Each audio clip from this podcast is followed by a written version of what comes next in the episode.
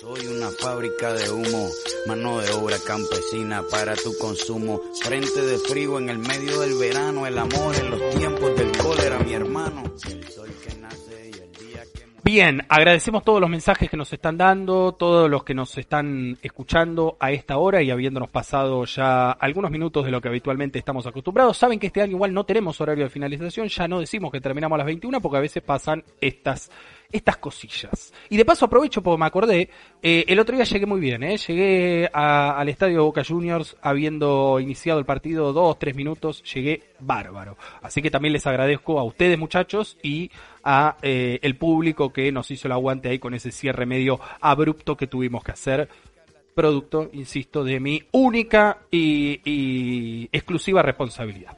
Bien, Vamos a hablar de Venezuela rápido, rápido, rápido, rápido. Esto que hace un... ¿Se acuerdan que hace un tiempo, el Gurka bien lo sabrá, hace un tiempo como que prendías la... eh, eh, abrías la ventana, viste, en tu casa, te prendías eh, la cafetera para hacerte el café o la pava eléctrica para hacerte un mate, o, ponías a servir la pava sin tanta tecnología, ¿no? Pues parece que ahora es todo eléctrico, ponías la pava en la hornalla y, y te salían noticias de Maduro, de Chávez, de eh, Guaidó, de eh, Donald Trump. Bueno, ahora está como... ¿no? Eh, Obviamente tiene centralidad Rusia, Ucrania, pero está como tranquilo. Y uno empieza a preguntarse, ¿por qué está tranquilo la cosa? ¿No? ¿Por qué no, no le hacen la misma propaganda que le hacían antes? Bueno, por esto que les voy a leer ahora en parte. Bloqueo económico, escuchen. Petroleras estadounidenses piden volver a operar en Venezuela. Varias firmas petroleras estadounidenses, cuya yo me río, pero es para llorar, es para llorar porque uno ve acá cómo se cierra el círculo perfecto. Varias firmas petroleras estadounidenses, cuyas operaciones en Venezuela fueron congeladas por las sanciones económicas, se están uniendo a una apelación a Washington para obtener autorizaciones para reiniciar la perforación petrolera en el país sudamericano. Dijeron a Reuters, o sea, esto no lo saca eh, el Destape, no lo saca la agencia cubana de noticias, lo saca Reuters. Ocho fuentes con conocimiento de las conversaciones. Ocho fuentes. O sea, tampoco es un loquito que llamó a Reuters y dijo, che, quiero ir a perforar Venezuela de vuelta para sacar petróleo. Si se les permite reanudar su trabajo, Venezuela podría aumentar rápidamente la capacidad de producción más allá de un millón de barriles por día, dijeron analistas. El nuevo bombeo también podría llenar un vacío dejado por la prohibición de Estados Unidos a las importaciones de energía rusa por su invasión de Ucrania que ha contribuido a que los precios del crudo superen los 100 dólares por barril. Y acá es donde viene lo mejor de lo mejor. ¿Se acuerda que Maduro era el dictador? Que Maduro tenía que abandonar el gobierno de inmediato, que ya no era legítimo. Abran Infobae ahora. ¿Cómo se refieren al presidente de Venezuela? Dicen que es un dictador. ¿Alguien habla de Juan Guaidó como presidente encargado de Venezuela? Bueno, acá se cristaliza a la perfección lo que el Gurka nos ha dicho tantos años y lo que en general se dice en materia de comunicación política eh, en América Latina. Te toman de boludo, diría Roberto Navarro. Así lo, lo así lo, está bien, muchachos, que lo resuma. Te toman de boludo. ¿Cómo lo ve el Gurka? Por favor, quiero tu opinión. Creo que es este. ¿Cómo explicarte? Es el- se les cae la venda a todos aquellos que sostenían la venda. y hoy se ve, digamos, al titiritero moviendo todo.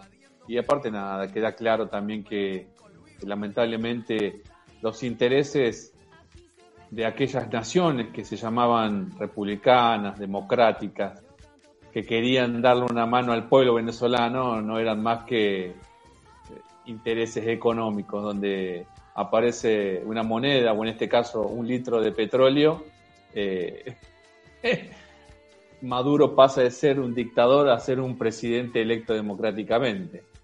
Por eso me parece que nada, hay que estar siempre atento a esta situación y siempre mirar con lupa cuando se quiere caracterizar o adjetivar a algún presidente o algún personaje importante de la región. Totalmente, Burka. José, yo sé que te morís por decir algo al respecto, así que te, te, te, te dejamos entrar en la columna, por favor. Acordate que estás muteado. No, este, no, Ahí está, ahí está. no más que, no más que lo que ustedes están diciendo, o sea, realmente acá vemos, vemos este, qué, qué- qué- quiénes, quiénes son los intereses que, que mueven a las grandes potencias, ¿no? Hoy por hoy vos podés ser bueno, podés ser malo, de acuerdo a lo que a la conveniencia que ellos tengan. Y en este momento Venezuela es para ellos casi más importante que Inglaterra. No casi, más importante que Inglaterra, porque Venezuela le puede dar lo que no le puede dar toda Europa. Entonces, este, acá, acá pasan este, de, un, de un lado de, la vereda a la otra. Como ese famoso refrán que no me viene a la cabeza, de Gorucho Mar, como era. Estos, son, mis principios, pero si no les gusta, tengo otros. Si, si no te gusta, tengo otro. Bueno, estos tienen dos principios. Una cosa así, claro, tal cual, tal cual, tal cual. Pero bueno, nada, eh, quieran que no, digo, esto genera bronca, genera mucha impotencia de ver cómo funciona el mecanismo, pero también deja mucha tranquilidad en uno, y creo que a los tres nos pasa lo mismo. Siempre dijimos, siempre estuvimos en esta vereda, no, nunca nos comimos la curva, y a los que se comían la curva los tratamos de, orientar un poquito. Eh, bueno, de poco sirve si uno no puede convencer a la mayoría de la gente, ¿no? Eso, eso está claro. Pero bueno, que déjennos ese, ese pequeño orgullo de haberlo dicho, ¿no? En su momento. Eh, y bueno, nada. Eh, eso fue Venezuela. Vamos a hablar de Paraguay rápidamente. Paraguay, un país que hace mucho que no tocamos y que el año que viene tendrá elecciones presidenciales. Ahora, a fin de año, son las internas de la mayoría de los partidos. La más resonante es, por supuesto, la del Partido Colorado, la de la Asamblea Nacional Republicana, que eh, es la que actualmente tiene el, el, cargo presidencial en manos de Mario Abdo Benítez, pero que, como venimos diciendo y anticipando, en el oficialismo ya hay algunos que lo están amarito medio cavándole el pocito.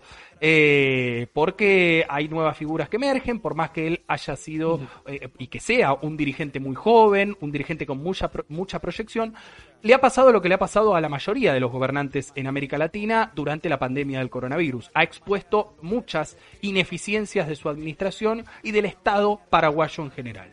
Por eso vamos a poner la lupa en él, en la oposición. Algo que dijimos el año pasado, pero que esta semana finalmente se institucionalizó. Se definió que la Esperanza Martínez será la candidata de la izquierda paraguaya en las elecciones presidenciales del año 2023. El espacio denominado Niemonguetá Guazú por una patria nueva, lo que alguna vez fue el Frente Guazú y ahora tiene esta denominación, que integran partidos políticos y movimientos de izquierda, se reunió este domingo para definir a su candidato presidencial para el 2023. La pelea fue entre la senadora Esperanza Martínez, representante del partido Participación Ciudadana, y Sixto Pereira por el partido Tecojoja.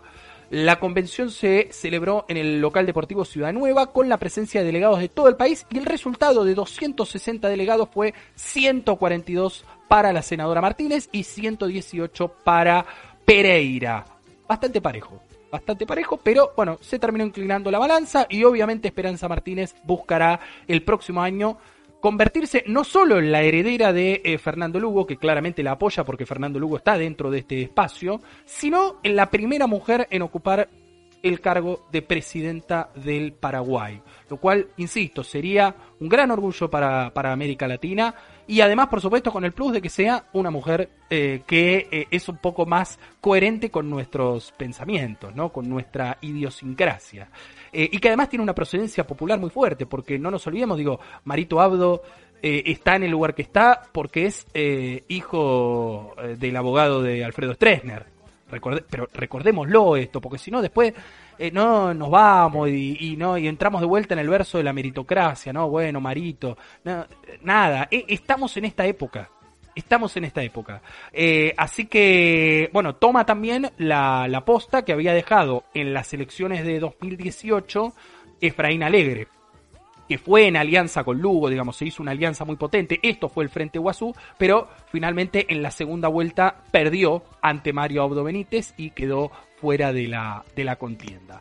Es el turno de una mujer y ojalá y haremos todos los esfuerzos posibles para que el próximo año el Paraguay tenga un gobierno también alineado a los nuevos tiempos y a los nuevos eh, aires que se respiran en América Latina y que están muy lejos de los Bolsonaro, de los Donald Trump, de los Javier Milei. Esperemos que la Argentina eh, este el año que viene también, digo, sea parte de esa misma ola y no no no se la degluta su propio eh, no su propio movimiento.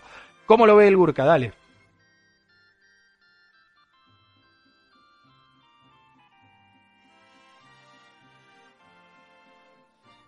Yo creo que, bueno, eh, más allá de que si gana o no las elecciones, me parece que lo más importante a, tener en cuenta y pensar y reflexionar tiene que ver con que se está generando en Paraguay una fuerza muy importante que está empezando a, a, tener más experiencia y a tener una historia en la política reciente de, Paraguay.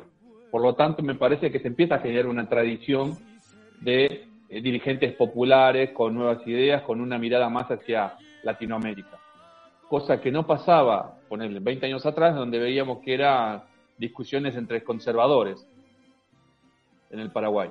Yo creo que más allá de la elección que puede ganar o no, lo, más importante es que se está generando una tradición de, de, políticos de, con una mirada más este, popular y latinoamericanista.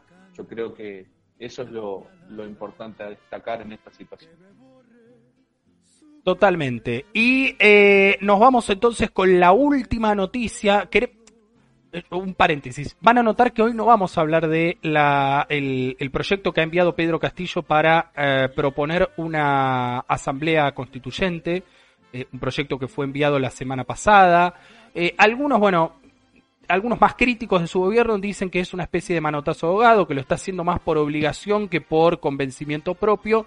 Lo cierto es que el proyecto está. La verdad, y a esta altura creo que ni a mí ni al pueblo peruano le debe importar eh, por qué lo hizo Pedro Castillo. El proyecto está, lo va a debatir el, el Congreso, es todo un desafío, es todo un desafío porque sabemos lo que es el Congreso del Perú, pero eh, vamos a, dar un poco más de detalle la semana que viene, porque tampoco es que se sabe tanto, solamente se sabe que eh, se va a proponer que junto con las elecciones regionales y municipales, que serán en octubre, el 2 de octubre si no me equivoco, de este 2022, se vote, al igual que sucedió en Chile, un, en una papeleta exclusiva, en un, una boleta exclusiva, si el pueblo peruano está de acuerdo, por sí o por no, con eh, llamar a una asamblea constituyente que redacte una nueva constitución política. La semana que viene lo detallamos un poco más, pero quiero ir a esto, que también es parte de lo urgente, es Colombia. Colombia que en 32 días nada más tendrá elecciones presidenciales, tendrá su, primera vuelta presidencial y que, por supuesto, ya tiene dos candidatos en todas las encuestas que eh, es muy posible que pasen a la segunda vuelta, incluso se habla de que Gustavo Petro puede ganar en primera vuelta. Eh, un escenario un poco menos optimista plantearía una segunda vuelta entre este candidato de la izquierda colombiana, y eh, Federico Gutiérrez, su contendiente de la derecha y heredero natural de eh, las ideas de Álvaro Uribe y del presidente eh, actual Iván Duque, que tiene su candidato propio de su partido que es Centro Democrático, pero ha sido tan espantosa su gestión que ni siquiera están discutiendo que pueda entrar, no al balotaje, a los primeros cinco puestos. Eh, así que imagínense lo que es eh, lo que es Colombia. Pero la noticia del día no tiene que ver tanto con la política, sino con esta aberración que vamos a, comentar ahora. Escuchen, falsos positivos militares colombianos hacen un histórico reconocimiento de ejecución de civiles. Asesinamos cobardemente a campesinos. Dijeron textualmente militares y escuchen el nombre del, esto es lo que lo que hizo Uribe en Colombia es increíble es increíble. Hablábamos hace un rato de em, no de Infobay de Maduro. Bueno e, esta esta formación de militares que acaba de admitir que asesinaron a campesinos inocentes se llama jurisdicción especial para la paz. Jurisdicción especial para la paz realizaron una audiencia de reconocimiento para escuchar los testimonios de 10 militares que participaron en falsos positivos en El Catatumbo. El encuentro se realizó en Ocaña, esto es el norte de la provincia de Santander, y contó con la presencia de víctimas, familiares y magistrados. Todos fueron testigos de fuertes relatos por cerca de 10 horas en lo que los militares y un civil aceptaron ser responsables de algunos de los 120 asesinatos y desapariciones forzadas en esa región. Una de las intervenciones que más conmoción eh, generó fue la que llevó a cabo Néstor Guillermo Gutiérrez, imputado por estos asesinatos que posteriormente presentaron como bajas en combate entre los años 2007 y 2008. Este militar comenzó aseverando que en su unidad asesinaron a campesinos inocentes en lo que se convirtió en fenómeno criminal en toda esa zona norte del país. Quiero que el mundo sepa que eran campesinos, que yo como miembro de la fuerza pública asesiné cobardemente.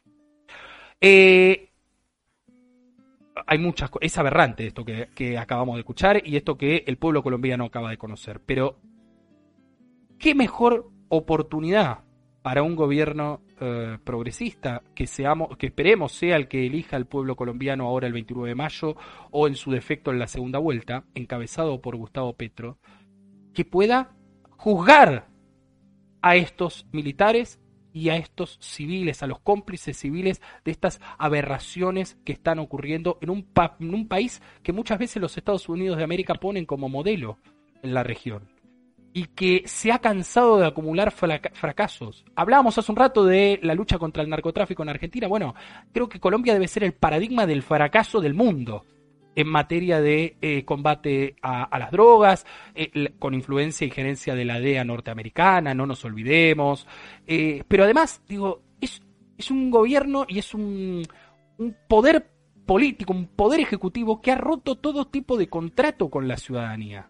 Porque claro, bueno, resulta que si haces, y ya ni siquiera, porque acuérdense los, los palazos y los asesinatos de las manifestaciones de Bogotá y de los principales centros del año pasado, pero parece que haces 30 kilómetros, ¿no? Fuera de la ciudad, te vas a las zonas más rurales y tenés licencia para cualquier cosa. No, bueno, este se movió raro, le pego un tiro, lo maté, bueno, ya está, y, pero se movió raro. Eh, esto es lo que hay que ordenar. Y, ya no es un problema de los colombianos. Los colombianos en todo caso tendrán la posibilidad eh, de, mm, votar y de, y de encontrar digo, las herramientas que ellos consideren mejores para hacer frente a todo este tipo de fragelos sociales y de problemáticas sociales y económicas. Pero digo, debe ser visto como un problema regional, porque sigue siendo ese la política que nos ponen como modelo, como ejemplo a seguir en muchos ámbitos, no solamente en materia de drogas. No sé cómo lo ve el Gurke, cómo quiere cerrar esta columna. A ver, lo que podemos ver acá con esto que, estás relatando y que parece terrible, yo creo que de alguna manera todos sabíamos que esto ocurría, nada más que no teníamos la confirmación por parte de los protagonistas de estos actos. Eh, creo que todos sabíamos que esto ocurría y lamentablemente no contábamos tal vez con, con, las pruebas necesarias y con la información necesaria para poder en todo caso descubrir esto que, hoy se descubre. Después otra cosa que también podemos pensar y reflexionar con respecto a esto y entender el porqué de algunas situaciones tiene que ver por qué Uribe no quería la paz en su momento. Por qué Uribe no quería que las guerrillas eh, puedan volcarse a una discusión política democrática. con esto, porque yo creo que si todas esas situaciones se, se podrían blanquear y, llegar a un acuerdo con las guerrillas, me parece que Uribe de alguna manera va a quedar pegado a toda esta situación que tiene que ver con, con, los asesinatos, con las desapariciones, porque esto ocurre bajo la protección del poder político más importante de Colombia. No ocurre porque hay 10 militares perdidos y locos por ahí sueltos en la selva. Creo que eso es un punto también a, entender. Y bueno, pero creo que otro de los puntos importantes para poder pensar y analizar y mirar hacia el futuro y mirar a la región tiene que ver con que estos grupos que asesinaron cobardemente a estos campesinos, muchos de ellos son este, impulsados, eh, financiados y entrenados por fuerza de los Estados Unidos. Yo creo que esto no hay que perderlo de vista y hay que tenerlo bien claro, porque cuando escuchamos, por ejemplo, para, hacer un paralelismo y poder entenderlo, ¿no? y no pensar que lo que ocurre en Colombia solamente puede ocurrir allí. Cuando vemos que hay una protesta en la Argentina, donde hay un sector que dice vamos a recuperar Argentina por las buenas o por las malas, esas malas siempre las llevaron adelante los militares con apoyo civil y financiamiento civil y extranjero. Por eso eh, no son situaciones azarosas en alguna parte de la región, sino son situaciones pensadas, premeditadas, estudiadas, financiadas y y llevadas a cabo con diferentes objetivos. Bueno, no hay que perder de vista esto y pensar que de la única manera que vamos a poder recuperar nuestro continente de forma eh, soberana, de forma igualitaria y en paz, es si todos los pueblos y comprendemos estas situaciones que ocurren en cada uno de nuestros países. De otra manera, vamos a seguir peleando eh, o discutiendo estupideces mientras el poder real financia a nuestros asesinos. Totalmente Urca, la verdad que ha sido una muy linda columna de Latinoamérica la de hoy, sabemos y volvemos a pedir disculpas porque ya son las 21.37 y bueno, uno ya a esta hora está más pensando en comer que en, en analizar la, la, actualidad regional, pero creo que nada, está bueno, si no lo pudieron escuchar hoy, lo pueden escuchar en otro momento, en Spotify, en YouTube, en cualquier momento, cuando están en el colectivo, se ponen los celulares y, y es necesario pensar, es necesario reflexionar, digo, no solo lo que pasa en la Argentina, sino también lo que pasa en la región. Porque muchas veces, siempre lo decimos y es casi el leitmotiv de esta columna, lo que sucede y los debates que se dan en, en la patria grande después explican en gran parte lo que sucede en, en Argentina, que es una porción solamente de esa patria grande, una porción importante. Eh, quiero elegir cerrar le, con un, una noticia, ¿no? Que esta semana también se hizo muy eh, viralizada, se viralizó mucho porque digo, tiene una importancia muy, muy, muy significativa. Y tiene que ver con Chile, ¿no? Chile está registrando después de mucho tiempo alguna serie de problemas con la inflación vinculado, por supuesto, digo, no al populista Gabriel Boric, sino a lo mismo que sucede aquí en la Argentina. Los aumentos de eh, los precios de la energía producto de la guerra, los aumentos de los commodities, muchos de los cuales Chile importa porque no es productor. Eh, entonces, digo, necesariamente hay un fenómeno inflacionario. ¿Cuál fue la respuesta del gobierno chileno esta semana a la crisis y que la anunció no el presidente, sino el ministro de Economía Mario Barcel? Aumentar el salario mínimo a 400 mil pesos chilenos. ¿no? Obviamente una diferencia significativa con el valor del peso argentino, pero aumentar el salario mínimo a 400 mil pesos. Piensen, y, y, me voy con esta adivinanza, esta suerte de adivinanza o de pregunta retórica, Piensen que hubiera hecho el, el, gobierno de Sebastián Piñera, ¿no? O un gobierno de derecha, si hubiera ganado José Antonio Cast, el balotaje chileno. Eh, yo creo que todavía estaríamos viendo los palazos que le están pegando a la gente que reclama. Eh, y es importante también decirlo que eh, hizo este anuncio acompañado por la Central Unitaria de Trabajadores de Chile, que hacía mucho tiempo que no se mostraba, digo, referentes sindicales alineados con el gobierno político de Chile. Así que nada, es una postal, una postal de estos nuevos tiempos que hay que saber cuidar y que hay que saber administrar. Digo, nosotros como ciudadanos tenemos que entender los debates que hay en, en, en, la estructura jerárquica del Estado en todos sus niveles, en toda la región y en el mundo, si se quiere, pero también aquellos, aquellas que tienen la responsabilidad de administrar el Estado, tienen que ser muy, pero muy responsables sabiendo que justamente lo que están administrando, además de, la, de nuestra realidad, de nuestra vida, son nuestras expectativas. Y este sí es un debate que podemos traspolar a la Argentina. ¿no? no es sentarse en un sillón, en un carguito, abrir un Excel y decir, listo, bueno, esto me cerró, esto no me cerró. No, eso ya comprobamos que estaba mal con Aranguren, nos cansamos de putearlo a Aranguren, a, a Javier Iguacel, a todos los que aplicaron esa lógica, a Duhovne, a Pratt Guy, a Sandleri, a todos. Bueno, un poco menos de eso. ¿no? Un poco menos de eso. Tampoco nos vayamos al otro lado, ¿eh? Tampoco nos vayamos al otro lado porque hay mucho chanta del otro lado. Pero eh, una cosa intermedia, digo, no estaría mal.